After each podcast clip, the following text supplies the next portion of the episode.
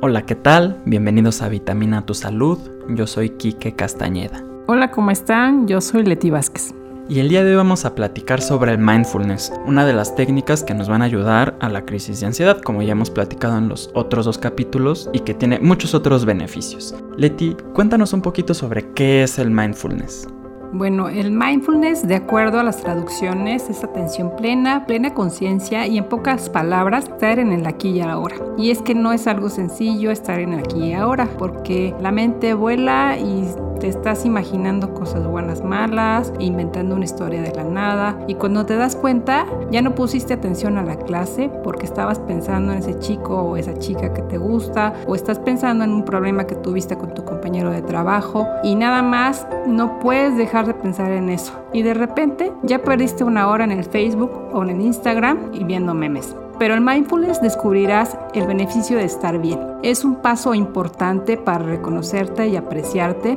Para iniciar este viaje deberás tomar en cuenta varias cosas. Estar totalmente en el presente es una pieza fundamental del mindfulness, pero toma tiempo cultivar este hábito porque deberás estar persuadiendo a tu mente que regrese al presente repetidamente como parte de tu práctica, haciendo que tu mente lo haga de manera automática.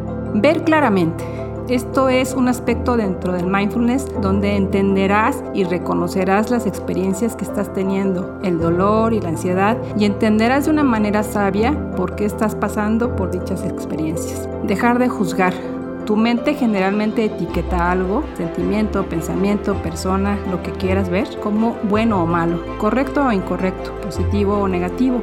Con la práctica del mindfulness dejarás ir este tipo de juicios de valor. Serás ecuánime. Ese balance es difícil de lograr y especialmente en ciertas circunstancias puede ser incómodo o muy difícil de lograr. Pero con el tiempo, si la experiencia que tienes es fácil o difícil, la energía y el esfuerzo que se lleva en ella puede permanecer sin cambios. Estarás construyendo en pocas palabras la resiliencia, algo de lo que tanto se habla, pero pocos entienden en realidad.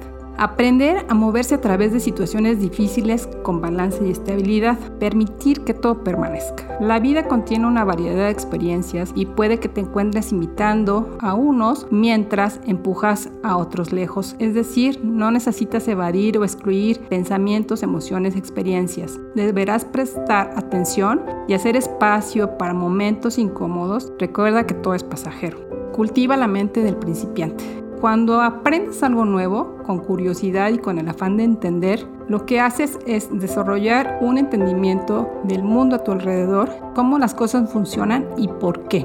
Ser paciente. La mayoría de las personas iniciando el mindfulness o la meditación con un objetivo en mente. Aliviar la ansiedad, manejar el estrés del día al día o cómo trabajar con el enojo. Está bien la intención, pero debemos recordar ser pacientes, aferrarse a un resultado específico puede obstaculizar tu progreso. La paciencia requiere un poco de confianza en la práctica, en tu maestro y en ti. Mantén tus intenciones y recuerda que el crecimiento lleva tiempo. Sé tu amigo. Ser amable es algo esencial para la práctica, así que inicia siendo amable contigo mismo. Sin la amabilidad serás incapaz de ver claramente y tenderás a reaccionar. Tu mente es tu amiga, no es tu enemiga. Honrándote a ti mismo. Esto es una práctica de todos los días, no es una carrera. Cree en ti y te permitirás crecer. Muchas gracias Leti. Como tú mencionas, no es una carrera, no estás compitiendo contra nadie, esto es algo totalmente personal. Este tipo de técnicas históricamente se han utilizado para promover el desarrollo personal, paz interior y estar conectado con algo más grande que nosotros mismos. Pero ha sucedido un fenómeno extraño, ya que últimamente mucha gente se ha sumado a estas prácticas por otros motivos, como puede ser el estrés. Este tipo de meditación ayuda bastante Varios de los beneficios que tiene es que podría ayudar a las personas a mejorar su estado de salud. Esto no es poca cosa, pues en 1964 el doctor John Stockley concluyó que del 60 al 80% de las primeras visitas a un médico son a causa del estrés, así como ya es reconocido como un factor de mortalidad. Repito, esto fue en 1964. Estaremos de acuerdo que la vida hoy en día es un poco más acelerada, por no decir mucho, pero lo que se puede suponer es que mm, esto no ha cambiado, muchas de las visitas son por estrés, cada vez la vida se centra más en el exterior, entonces sí se recomienda tener un espacio para nosotros mismos, buscar un poquito de paz entre nosotros y tener un poco de calma después de el trabajo, el tráfico. Por ejemplo, Leti, en tu práctica diaria, cuando tratas con los pacientes, ¿tú crees que les vendría bien este tipo de meditaciones? Por supuesto, Kike, claro que el mindfulness es una tendencia que ya tiene, como tú lo bien lo dijiste, ya varios años y ahora está muy en boga por las situaciones que estamos viviendo. Los profesionales de la salud, llámese médicos, enfermeras, etcétera, nos enfrentamos a retos que pueden deteriorar la salud física y mental. Un estrés no manejado en esta población puede dar como resultado ansiedad, depresión, abuso de sustancias, desórdenes del sueño, daño en las relaciones interpersonales, comportamientos imprudentes, problemas de salud relacionados con el estrés como infartos, burnout, etcétera, inclusive el suicidio. El estrés prolongado puede llevar al agotamiento es lo conocido como burnout, un síndrome causado por síntomas de agotamiento y sensación de baja realización personal. El estrés y el burnout puede dar como resultado una disminución en el desempeño laboral, satisfacción de trabajo, satisfacción de los pacientes, calidad del tratamiento y cuidado de los pacientes, lo cual puede dar como resultado en errores médicos. Y como lo has mencionado, mindfulness es una atención en un propósito en el presente sin juzgar en el momento de las experiencias del momento a momento. El reto, creo, es cómo implementar este tipo de programas en el personal médico, en los pacientes, para que puedan tener un apego adecuado para obtener un resultado en la reducción del estrés. Yo recuerdo, Leti, que en una de las conferencias médicas a las que asistí, por primera vez tal vez era algo novedoso, aparte del tema que era sobre, sobre hematología, sobre sangre, pusieron un par de temas de tópicos sobre mindfulness y otro tipo de meditación, y los doctores estaban bastante más emocionados atender y conocer un poquito más sobre ese tipo de meditación, sobre la técnica. Y te estoy hablando de, una conferencia presencial antes del COVID. Imagínate cómo puede servir ahora con todo lo que los, el personal de salud ha estado viviendo. Esta práctica del mindfulness sabemos que no toma mucho tiempo. ¿Tú crees que los profesionales de la salud pudieran implementarlo? Claro que yo creo que este tipo de estilo de vida y este tipo de prácticas se debe de implementar mucho más ahora, no nada más en los profesionales de la salud, sino en todas las personas, porque con el estrés que se ha vivido, con el cambio de vida que hemos tenido a nivel global, se ha incrementado el estrés, la depresión y la ansiedad. Entonces yo creo que todo este tipo de, prácticas nos ayudarían a tener una conciencia más plena y ser más objetivos en cuanto a lo que nos está pasando en el día a día. No sé si a ti te ocurrió, pero al inicio de la pandemia, un amigo por cadena de WhatsApp me incluyó en un grupo de meditación de Deepak Chopra. Era de 21 días y le dedicabas 15 minutos y la idea era como que después correr la voz.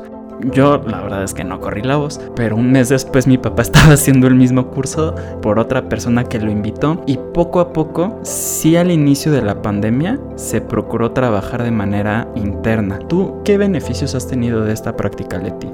A mí me ha pasado lo mismo que a ti. He hecho ese tipo de prácticas de 21 días de meditación y te hace como mucho más consciente de muchas de las situaciones que llegas a pasar en tu día. No son contra ti, sino que tienes que aprender de cada evento y en cada situación. Es complejo al principio, creo yo, de poder entender y poder realizar este tipo de prácticas. Si necesitas a alguien que te esté guiando para que puedas entrar en el proceso y entender este proceso, porque no es algo sencillo estar en aquí y ahora. Tu mente vuela, todos nos ha pasado. Yo como te comenté, debo reconocer que llevo relativamente poco practicando la meditación. Al inicio no fui constante, me animé a ir un retiro de 10 días de puro silencio y debo decir que es altamente recomendable, yo salí encantado, a mí me ayudó mucho a estar enfocado, sí me aligeré en el sentido del estrés e incluso sí considero que mi rendimiento aumentó, no solo laboralmente, sino también en mis hobbies, también con mis relaciones. Estar en el presente te ayuda a estar mucho más atento y a tomar las oportunidades.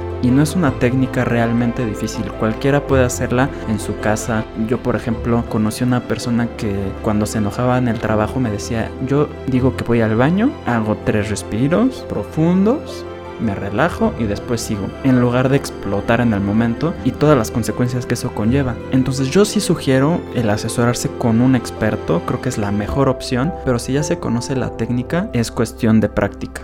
Las recomendaciones que podemos hacer ahorita es elegir un lugar de preferencia donde se pueda estar en silencio, sentarse sin que la espalda esté recargada y concentrarse únicamente en la respiración. La idea es no estar recargado porque si no seguramente se van a quedar dormidos. Después es observar las sensaciones que recorren nuestro cuerpo. Conforme más práctica tengamos, lograremos reconocer más sensaciones más sutiles. De entrada, en las palmas de las manos es un lugar para comenzar y después permitir que lleguen las emociones y mantenerse ecuánime. Como tú dijiste al principio, no decir esto me agrada, esto no, esto sí. Hay que aceptarlas y continuar enfocado. Se oye sencillo, ¿verdad? Te animo a que lo practiques. Nuevamente es mejor con la guía de un experto y no sé si tú quieras concluir algo, Leti. Yo, este, para enfocarse en aquí ahora, como les comenté desde el principio, es algo de, constancia, de estar recordándote estar aquí y en el ahora y no estar futureando o estar pensando en el pasado. Y una de las cosas que se tienen que hacer es quedarse callado, como tú ya lo habías dicho, observar y escuchar. El observar y el escuchar y con tu respiración, obviamente que es automática, va a hacer que estés presente. Entonces, cuando te sorprendas futureando o estando echando vistazos al pasado, es el momento en que tienes que hacer una pausa, nuevamente respirar, observar y escuchar. Muchísimas gracias Leti como siempre y muchas gracias a ustedes por escucharnos. En el próximo episodio también tendremos una entrevista. Vamos a platicar con una persona que ha dedicado prácticamente su vida al tema de la meditación para profundizar y aprender un poquito más de esto. Muchísimas gracias y hasta la próxima. Hasta la próxima.